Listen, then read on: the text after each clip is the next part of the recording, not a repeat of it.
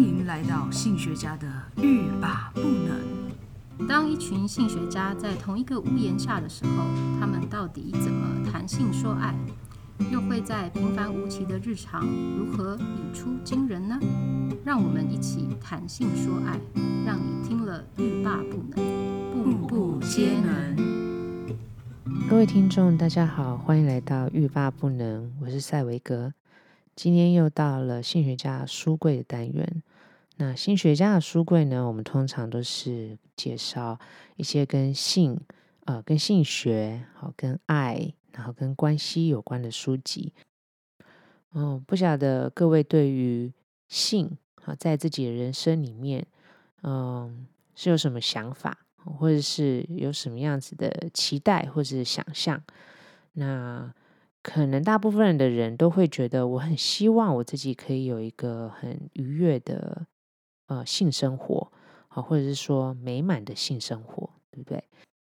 但是什么是愉悦呢？或者什么是美满呢？那可能每个人的想象又不同了。有的人可能会希望就是自己在伴侣关系中非常的和谐美满，那也有的人可能是希望自己在。呃，感官上面呢，可能有令人满意，或者是可以有很刺激的这个性的感受。那也有也有可能就是，呃，会在不同的年龄，还有不同的人生阶段呢，我们对于愉悦的性也会有不同的目标和不同的问题存在。好，那今天呢，我们要介绍的这本书呢，其实就是在叙述，或者是说在跟我们，呃，在书中呢讨论很多，就是我们的人生里面会遇到的性的现象或者性的问题。那这本书呢是一本英文书，名字叫做《Sizzling Sex for Life》，啊，它的副标是 Everything You Need to Know to Maximize Erotic Pleasure at any age，好，它的意思就是说，你要有一个很呃炽热的这个性生活或者性的人生。那这本书里面就有所有可以就是扩张你的呃情情色感官愉悦的必要的知识啊，这个知识呢是在任何的这个年龄你都可以呃就是必须要知道的这些知识。好，刚刚提到这本书是英文版，我怎么会去看一本英文的书呢？即便我读得懂英文，但是看英文书对我来讲还是一个比较花时间的哈。但是呢，这本书看起来呢不会那么困难，因为它它写作的方式呢，我们待会。呃，可以稍微提一下哈。那这本书我会开始去看呢，也是因为呃，我在学习性教练的这个过程里面，我的老师 Dr. Pady 呢，他推荐我读的啦。我后来一开始翻的时候，我想说，哦，该不会是因为他写了这本书的序嘛？其实也不是啊，就可能他真的是一本很好的书，然后所以呢，他在帮这个作者写序。好，那这个作者呢叫做 Michael Castleman。这个 Castleman 呢，跟以往我所阅读的性相关的书籍的作者有一点不同，因为他不是呃性学相关的专家，比如说医护人员呐，吼，或者是呃研究人员等等，或是跟这个嗯、人类学啦，或者是社会学相关的这个专家。那他也不是性相关的助人工作者。好，但是呢，他撰写非常多有关健康还有性的文章，而且呢，非常的知名。好，也就是说，他的这些跟健康和性的文章呢，是有实际用途，哈，非常呃受欢迎，就是可能也很好阅读，然后也是大家所关注的这个议题。好，那他呢本身是一个记者和专栏作家。那他当采访还有这个写作呢，已经三十五年了。他这些文章呢，很多都是在嗯健康方面，好，然后或者是跟健康有关的。当然呢，性也是健康的一部分，好，然后或者是跟这个健康相关的主流医学，或是替代疗法、营养、健身，还有性议题。所以呢，如果说是按照台湾的这个记者话，我觉得他有点像是医药领域的记者哈，他也帮非常非常多的这个报章杂志媒体撰稿。那他的文章呢，也获得两次这个国家杂志奖提名。那他自己这个呃新闻硕士的这个背景，还有他长期担当这个。记者对于他可以写这那么多方面的文章，我就觉得他真的是太多才多艺了。因为呢，他还写悬疑小说，当然啊，他最受瞩目的就是写了很多跟性有关的文章。他也建了一个自己的网站，就是呃叫做 greatsexguidance.com，然后来呃回答许多读者的性问题。好，刚刚稍微介绍了一下这个 c a s m a n 的呃背景。那这本书目前还没有中文版哈，那所以我就自己把它嗯翻译。其实我在我要翻译这个这本书的那个书名的时候，有点有点小困扰哈，因为这个 sizzling 呢，呃，很多的这个中文把它翻成滋滋作响哦，就是有点像烤肉或者煎东西那种滋滋作响哈。所以我也问问了一些朋友，哎，你你们在看这个书名的时候，你会觉得你你会怎么把它翻成中文？然后听了很多意见，那我自己就把它翻译成炙热的性生活，要在任何年龄获得最大程度的情欲乐趣，你必须知道的一切。那这是有点像是它的这个呃英文名称直翻啊。当然，也有一些朋友就建议我说，哎，你可以像那个啊，就是翻。电影的名称一样，然后可能跟英跟英文可能不是直接关系，可是跟内容有关。但是我是觉得它的这个书名也完全呈现了这个内容的意思。我在一开始读这本书的时候呢，我就觉得，嗯，它真的是一本很丰富的性知识相关书籍呢。然后，所以我就觉得他会不会已经出版了很多年了？因为感觉上这些资讯非常具有说服力啊，引经据典，还有用了很多。实际上，我刚刚说了，它有建一个问答的网站嘛，对不对？所以就会呃，根据一些读者实际的问题来讨论，提供很多实用的建议啦，还有科学研究的资讯。就觉得这真的是一本经典啊！没想到呢，它竟然是二零二一年才出版的崭新的书籍，让我。有一点点欣喜呢，毕竟就是感觉上好像看到这个第一手的 新书的感觉。好，不晓得什么心态，抢先看到新书。好，那为什么我会觉得这本书呢是一本嗯、很丰富、很全面的书呢？就是从它的目录就可以看出来说，呃，这个 Castleman 呢对于性议题还有呃性知识的全面性，的确呢，就如标题所说的，就是从年轻到老，所有你必须知道的性知识和性议题。好，有些读者会认为说，嗯，这一本书好像是为男性写的这个性知识的书籍。好，因为里面有几个章节呢，都是以男性的角度来做呃标题或是提问。但是呢，你从书的内容呢可以看出来，虽然有些主题呢是以男人为主，但是呢，女人也可以从书中的呃内容呢获得大量关于自己的呃性的知识。呃，因为男性的性呢，很大的程度是跟女性有关的，因为很多男性在性上面的这个议题还有问题呢，其实就是跟女性另外一个性互动的相关的议题。那这一本书算是英文书，但是我刚刚说了，就是它广受欢迎。要知道，如果在美国，一本书要真的受到呃大众的欢迎。还是必须具有一些普遍性的啦，也就是说呢，它的文字不能太艰深，还有呢，它的议题呢，可能就是要大部分的人都是有呃同样的这个问题，或者说关注相呃相同的这个议题。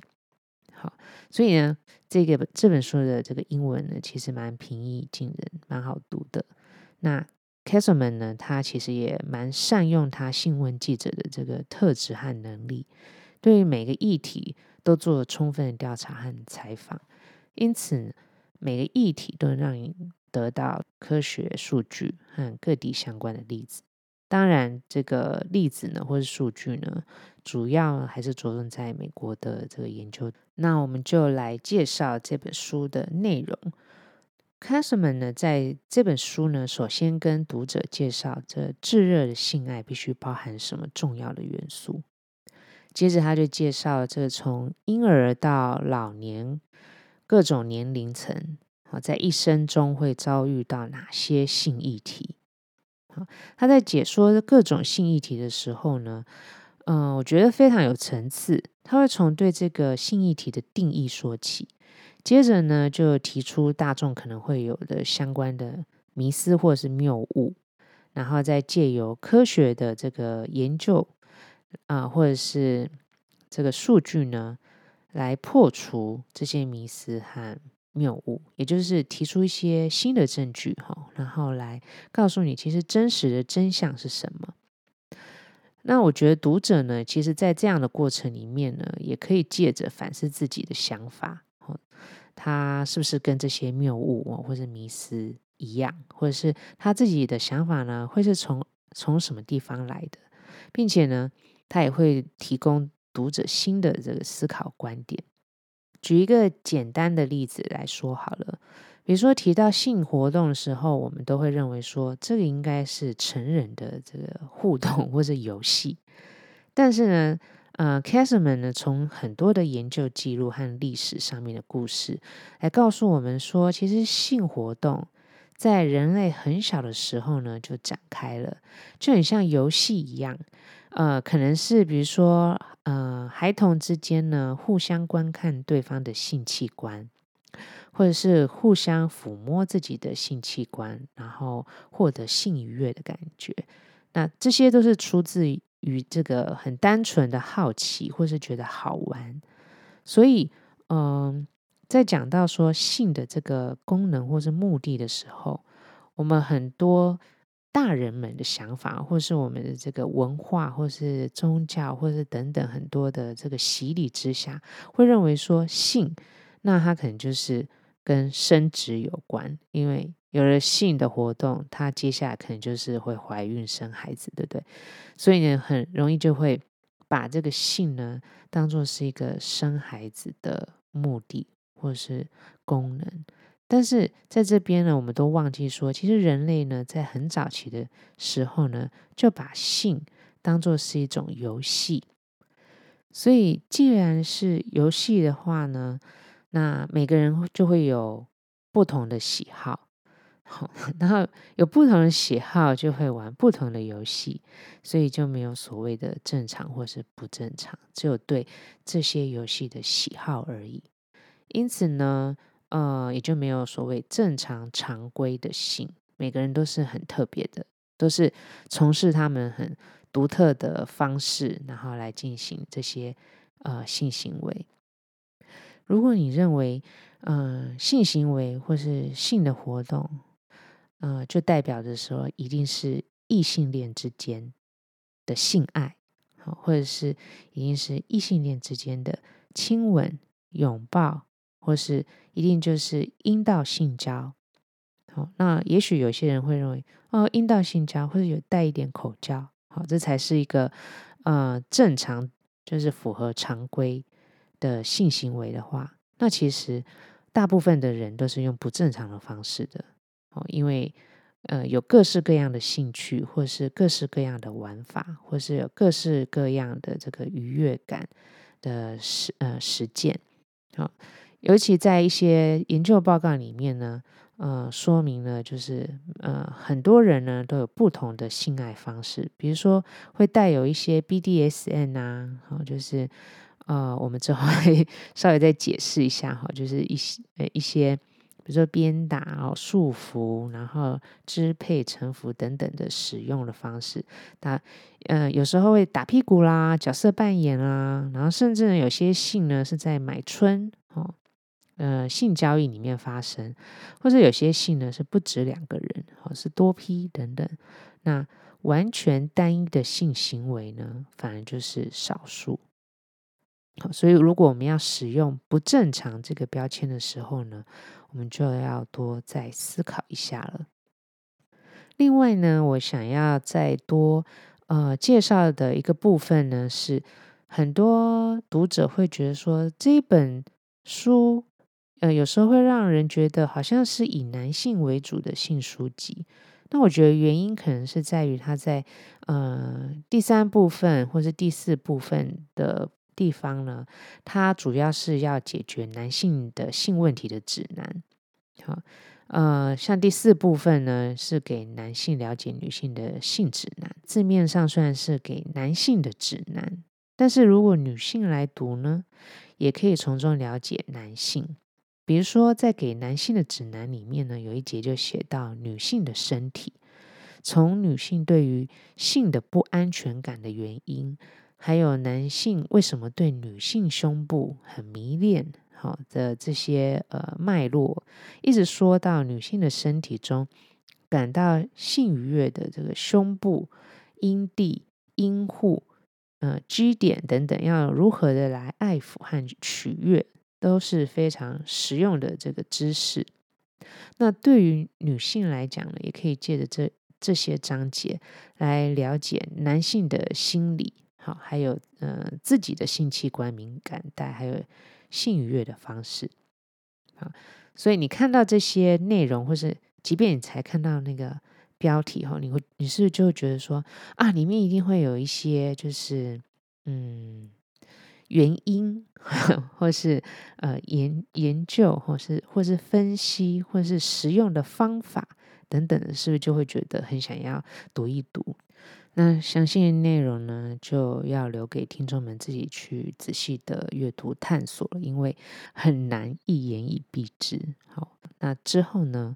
呃，有机会的话，我也会在一些节目里面介绍一些呃章节的单元。那当然了，性爱的技巧或者是呃性爱的这个愉悦呢，是非常嗯、吸睛的哈，也是很多人会很好奇、感到好奇的。但是呢，我想要特别把最后两个部分跟听众聊一聊，因为呢，我觉得这两个部分呢，跟我一直在呃教的一堂课呢息息相关，也就是性态度重建。好，我们每一个人成长的过程中，因为不同的家庭，还有社会文化背景，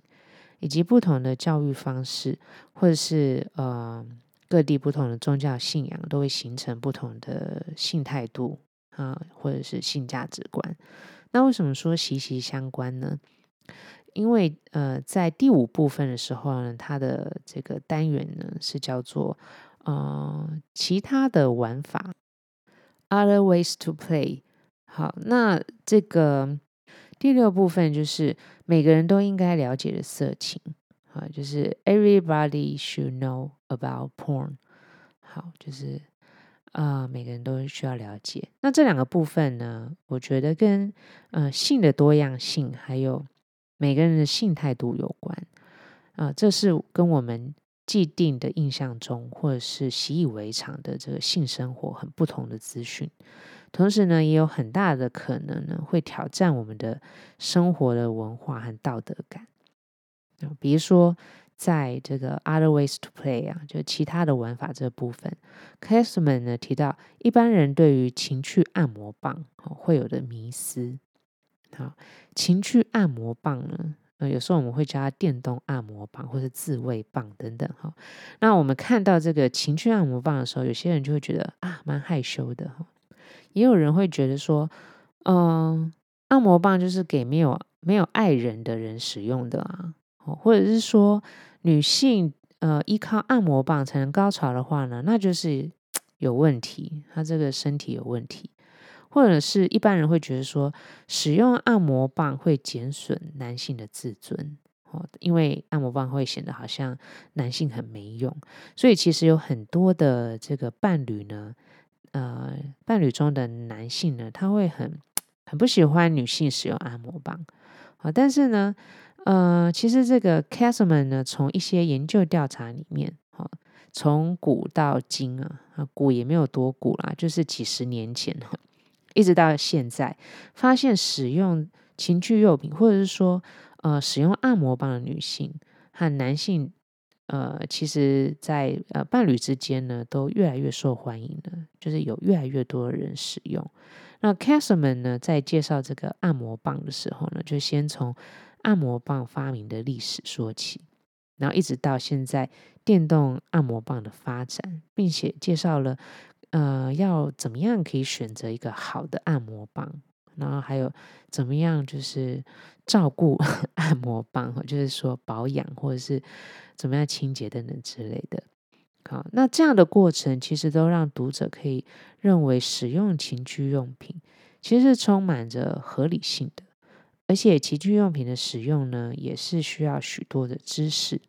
好，同样的这个 Castleman 呢，在这部分里面呢，也用同样的方式说明男性为女性挑选情趣内衣，好。或者是和女性如何安全又享受的互相尝试肛交，以及对于台湾的文化来说，呃，比较禁忌的三 P，好，还有换妻俱乐部、换夫俱乐部，哈，BDSN 等等的性活动。那，呃，同样的，他在讲这些性活动的时候呢，都有它形成的脉络。还有在不同的国情文化之下存在的理由，以及实现这些性活动必须要有的知识和考量。所以说，嗯，我觉得这一本书呢，我像我刚刚讲的哈，会跟呃性态度的重建有关。你看了呃，更理解这些性议题或是这些性行为之后，你就会觉得。它不像我们想象中的这么可怕，或是我们感感受上这样子污秽，或是呃不道德等等，而是呢，你理解到它存在的脉络，以及他对于人类的性的优点，好，然后他的缺点可能是因为呃采取了不当的方式，好，或者是牵涉到犯罪的行为等等。好，那另外呢，在嗯刚刚讲到的每个人都应该了解的色情的这个单元里面呢，Caseman 呢首先提到这个色情最大的问题，呃，不晓得听众朋友们觉得是什么？他觉得呢最大的问题呢就是呃色情误导了男性关于他们自己和对女人以及做爱的观念。好，比如说里面有几个这个迷思啊。好，比如说色情里面呢，经常会认为每个人都是，嗯、经常在性交的。但是呢，在研究上面显示，大部分的人呢，并不是经常在性交，或者是呃，天天都有性活动。好，那色情呢，也会把每一个人呢，都形塑的非常这个火辣，然后很快的就可以产生性性的吸引或者是性欲望。但是事实上也不是这样。然后另外呢，在色情里面呢，通常不关注关系，哈，也不关注亲密感，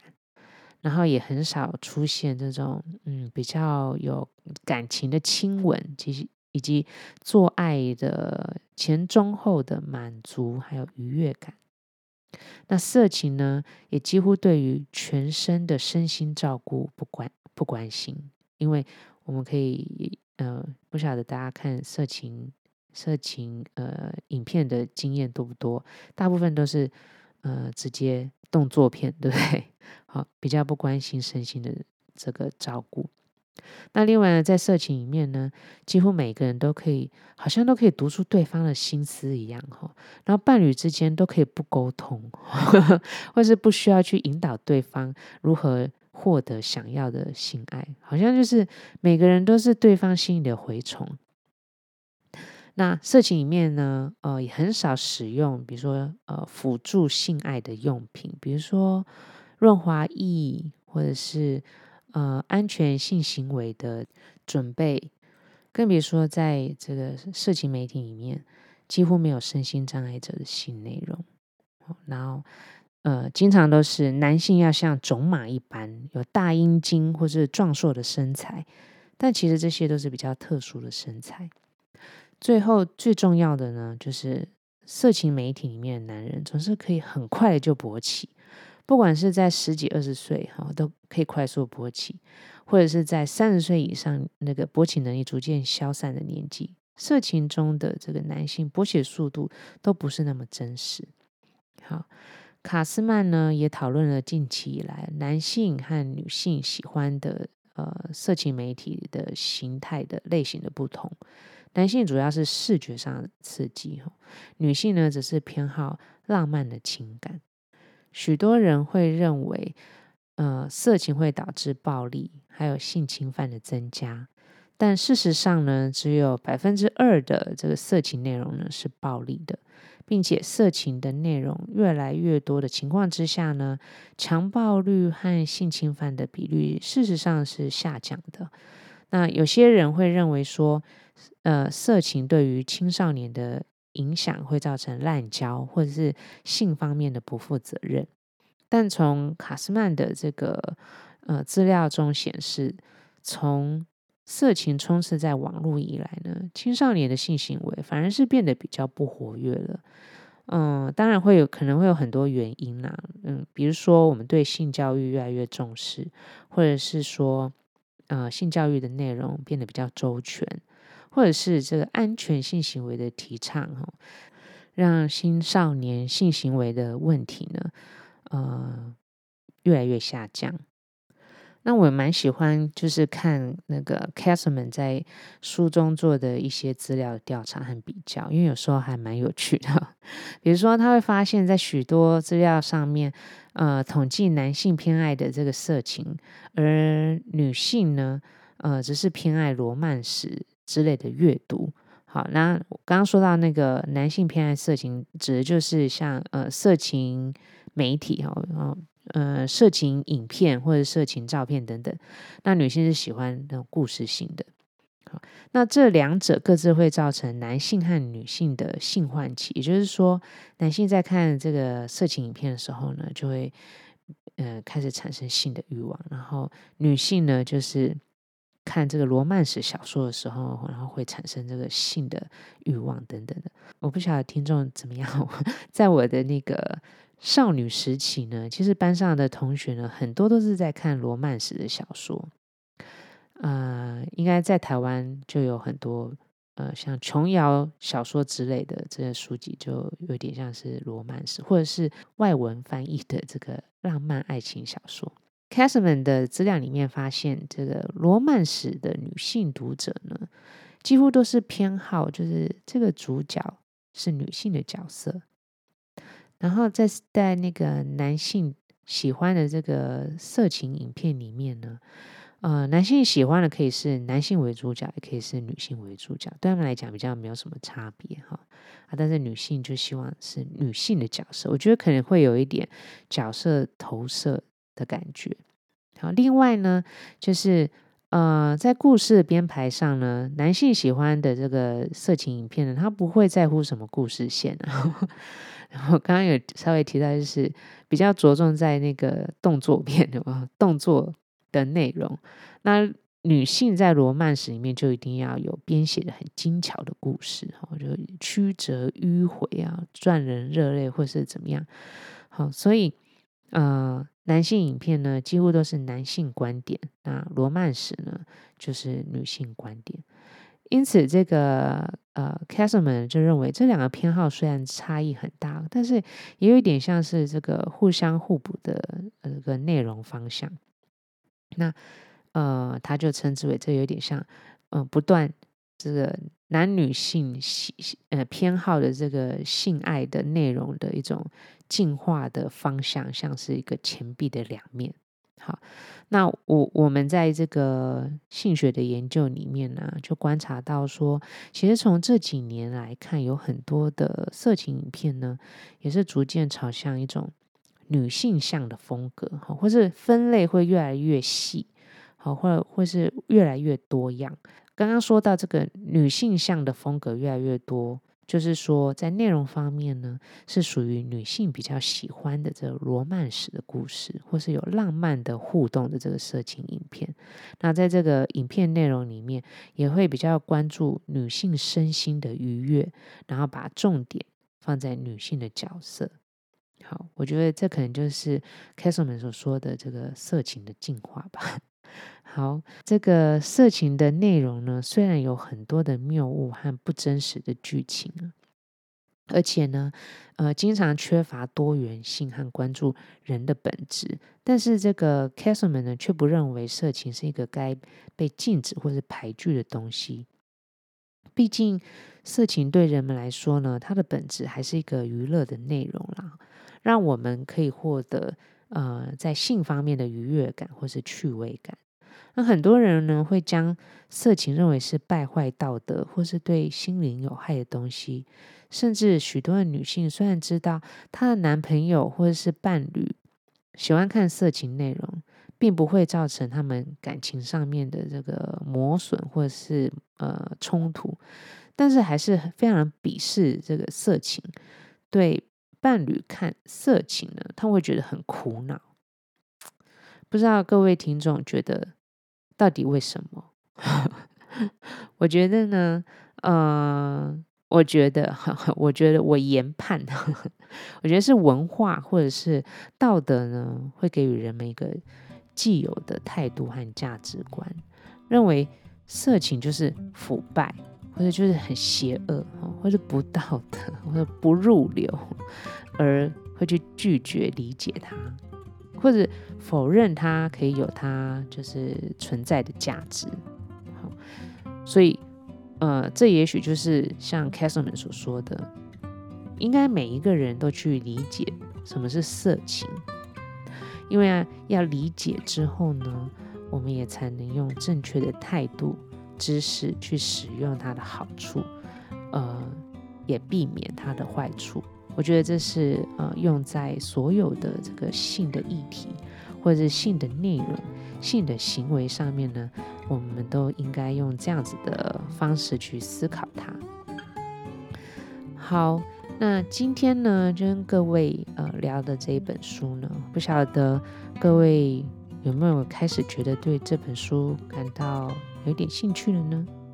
我觉得这真的是一本。呃，蛮实用又有趣的书籍，那推荐给大家。心理学家的书柜，我们下次再见喽。